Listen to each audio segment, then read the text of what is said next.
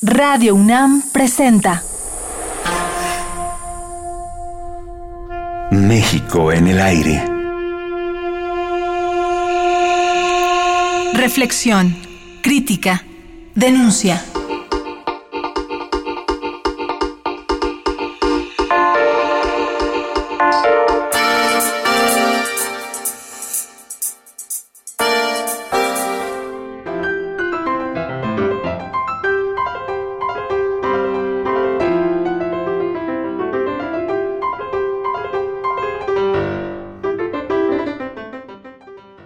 En 1999, el fotógrafo Rodrigo Moya empezó un trabajo minucioso para ordenar y clasificar los miles de negativos y de imágenes impresas que conserva en su archivo.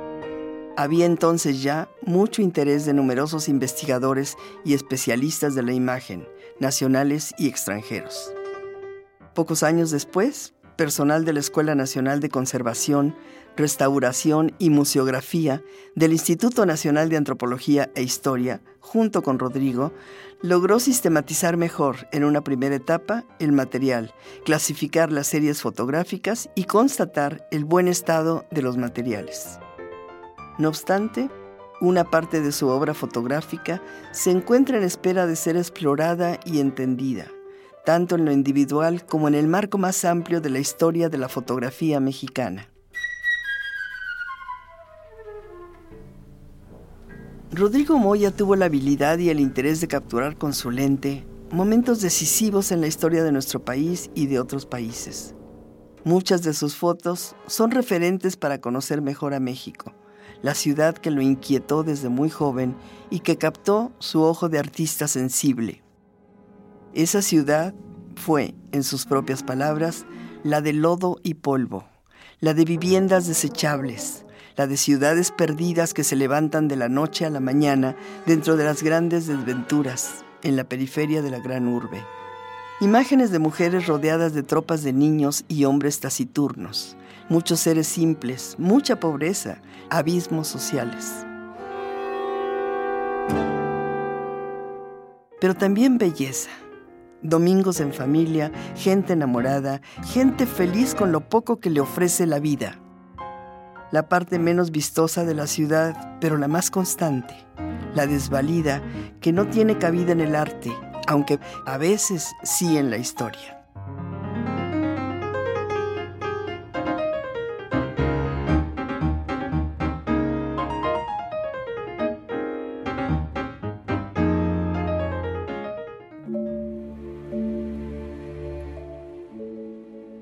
Somos un país sin destino sin objeto, sin esperanza?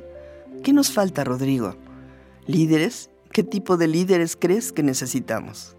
Yo creo que lo primero sería líderes eh, con conocimiento político, es decir, con una estructura política no improvisada como es ahora. Ahora de pronto da risa ver las gentes que se lanzan como diputados, eh, ya no digamos en, las fuerzas de derecha, que es del PRI para hacia el PAN, ¿no? sino en lo que se llama izquierda. Cuauhtémoc Blanco, el Cuau, candidato del Partido Socialdemócrata a la presidencia municipal de Cuernavaca, suma más de 13 mil votos, lo que representa 25% y lo coloca al frente, es decir, Cuauhtémoc Blanco mantiene ventaja en Cuernavaca. Son gente sin ninguna experiencia política, simplemente con ambición política y ambición económica. Entonces, los líderes que se necesitan en México serían gentes que de verdad fueran impolutos en, la forma de hacer política. Pueden equivocarse, pueden eh, hacer eh, decretos eh, torcidos, pueden meter muchas patas, pero como decía un letrero en Cuba que vi que me impresionó mucho, ¿no? Dice, aquí se podrá meter la pata, lo que no se puede es meter las uñas. Entonces, si un político se equivoca, bueno, pues todos nos equivocamos. Primer lugar, no puede equivocarse con, como por sistema. Y segundo lugar, terminar con la impunidad y con la corrupción, que son dos cosas que van amarradas. Ahora sí ya me lo chingué, me lo chingué y estoy muy feliz, muy contento, pero gracias a todos los ciudadanos. Los 70 años del PRI pues se dejaba una marca de corrupción y de problemas no resueltos, pero la verdad es que también los 70 años del PRI hicieron avanzar a México, en, cierta forma era una política coherente contra su corrupción, era una política de, hecha por políticos. Eh, ahora ya no, ahora el PRI también entró a la frivolidad del político improvisado, del hijo del político que sigue la carrera por como si fueran dentistas, ¿no? Yo quiero ser dentista como mi padre, yo quiero ser político como mi padre para vivir como vive mi padre, ¿no? El Estado actual está ya preparándose para protegerse de, de las futuras acusaciones y las futuras denuncias que vendrán, como vinieron contra, contra Calderón, por ejemplo, contra Echeverría. Esos casos desencantan mucho a quienes pensamos eh, en términos políticos o históricos, ¿no? porque la política en un momento es parte de la historia. ¿no? Uno ve la historia de México y, da tristeza, y en muchas pláticas de amigos se comentan hechos eh, patentes ¿no? de impudicia judicial o, o impudicia administrativa abierta y la gente dice, no pasa nada, es que no pasa nada, es que ya van a meter a la cárcel a pero no pasa nada.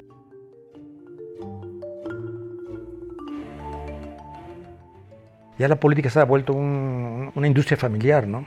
Entonces sí, es, es difícil ver hacia dónde va México y uno tiene siempre una esperanza abierta, ¿no? pendiente de cosas buenas y vemos lo que está pasando en otros países donde sí se avanza y en México no. En México yo creo que hay un retroceso dramático también, muy abrupto, muy dramático, pero un poco siniestro también, ¿no? Es sórdida la política mexicana.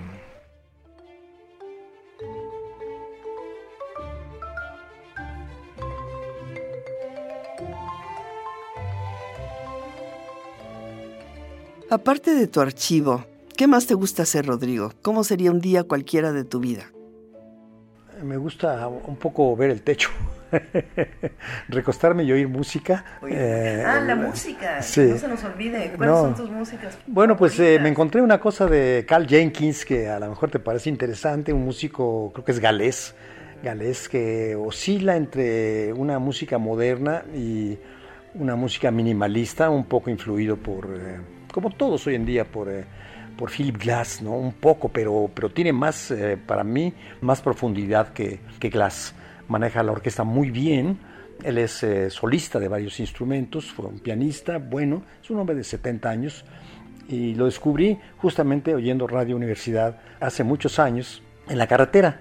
Como no tengo aquí información, no entre el radio, y hemos dejado de ir a los conciertos, entonces eh, me baso en el radio para localizar música, ¿no? Yo soy un melómano, eso sí, por sobre todas las cosas.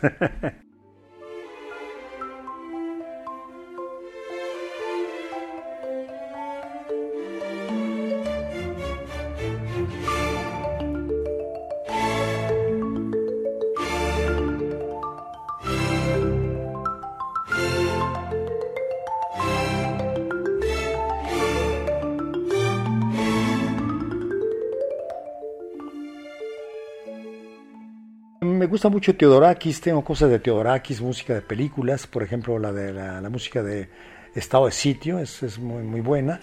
Eh, mi discoteca, que ahora he sumado todos los discos de vinil que tenía por ahí arrumbados y descubrí que es una colección magnífica y ya tengo un aparato para oírlos. Eh, pues va desde lo popular y hasta lo prebarroco y clásico y, y, la música moderna que a veces es, es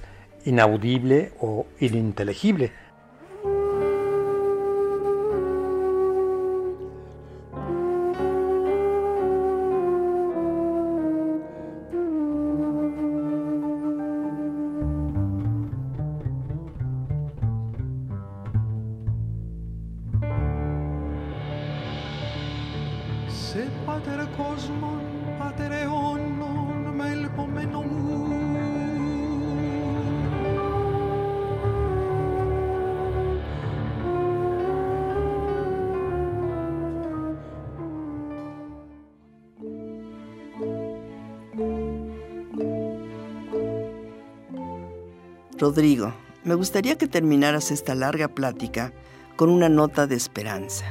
¿Es posible? Pues me acuerdo de una frase de, creo que es de Monsiváis, que dice, el pesimista es un optimista con información. Entonces, yo soy optimista y quiero mucho a mi país. Por desgracia, a, a mi edad, eh, creo que no voy a ver un cambio sustancial. No, no me dará tiempo, ¿no? pero siempre guardamos la esperanza de que del propio pueblo, de las propias fuerzas populares, de sindicatos renovados, de una juventud eh, más educada, surja un México nuevo.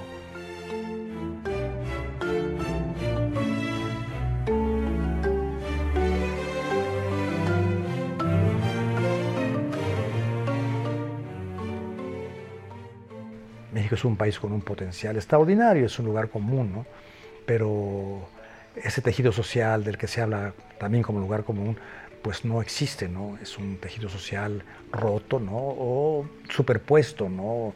Capas de seda fina encima, después eh, gabardinas, después lana fina, y vas bajando a, las hilachas, al petate, a la tela de cabeza de indio, no hay tal tejido. Entonces lo primero es reestructurar ese tejido social y darle confianza a la gente, ¿no? Esa confianza que todos tenemos, pero muy honda cuando no hemos caído del escepticismo al cinismo, que es un paso terrible.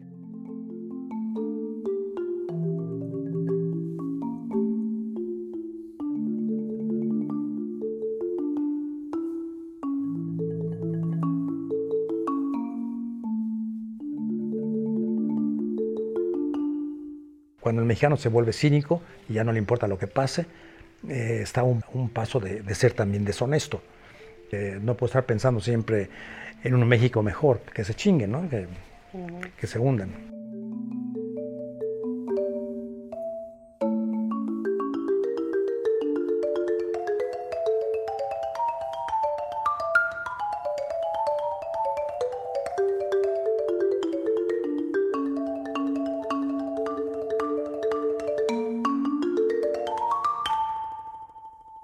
Mundo está mal y lo que nos pasa aquí es un reflejo de lo que pasa en muchas partes del mundo.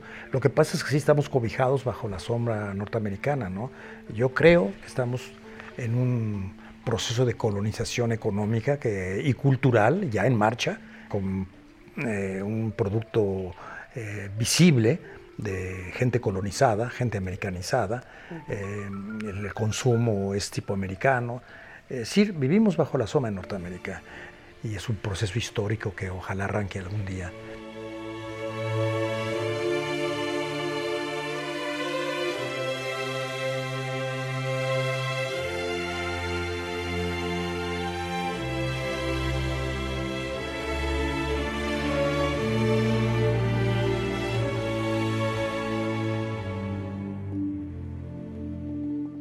Quiero mucho este país y, medito mucho en él.